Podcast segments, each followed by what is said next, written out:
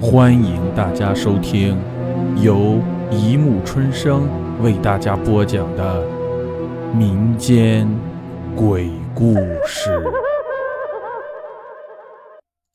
第三百零五集：肩膀上的乌鸦。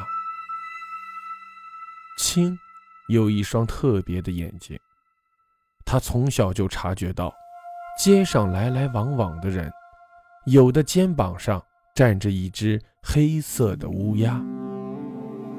那时，他一直不知道这意味着什么，直到他看到肩膀上站着乌鸦的姑妈、堂兄、舅舅相继死去，他才意识到，那是死神的忧。他有一点点自豪，孪生姐姐破却没有这方面的潜质。十岁那年，青看到要去海南出差的妈妈肩上站着一只黑乌鸦，他哭着闹着抱着妈妈的腿不让她走。最后是爸爸和姐姐把妈妈送去火车站的，妈妈安然无恙地回来了，这是青没有想到的。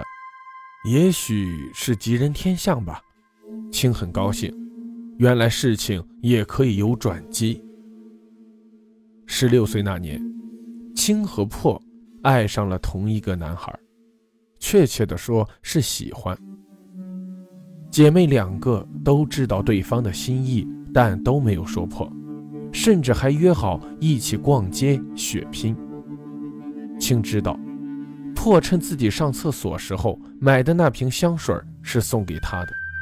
破也知道，青借口去上厕所，悄悄买下了那款新衬衫。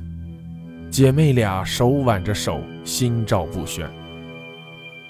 过斑马线的时候，青蹲下去系鞋带儿，破站在他前面。就在他站起来的一瞬间，赫然看到姐姐的肩膀上，不知何时。站着一只黑色的乌鸦，乌鸦乌黑亮丽的眼珠闪烁着狡黠的光。青，绿灯亮了，快走吧！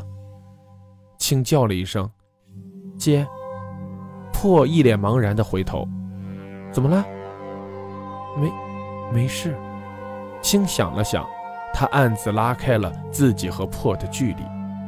没想到姐姐快步走了回来。往他肩膀上一按，青，我没有想到你也会选择他，不选择姐。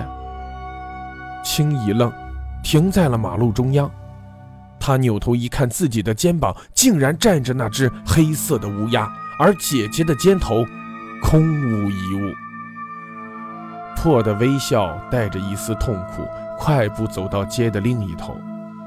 青从未感觉到如此惊恐，他飞快地跑过斑马线，总算是舒了一口气。破站得离他远远的，眼神冷冷的。破，你，你以为自己能看到乌鸦很了不起是吗？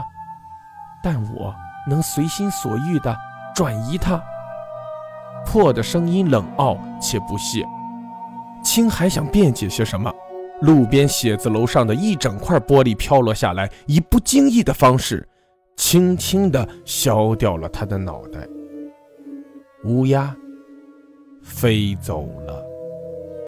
好了，故事播讲完了，欢迎大家评论、转发、关注，谢谢收听。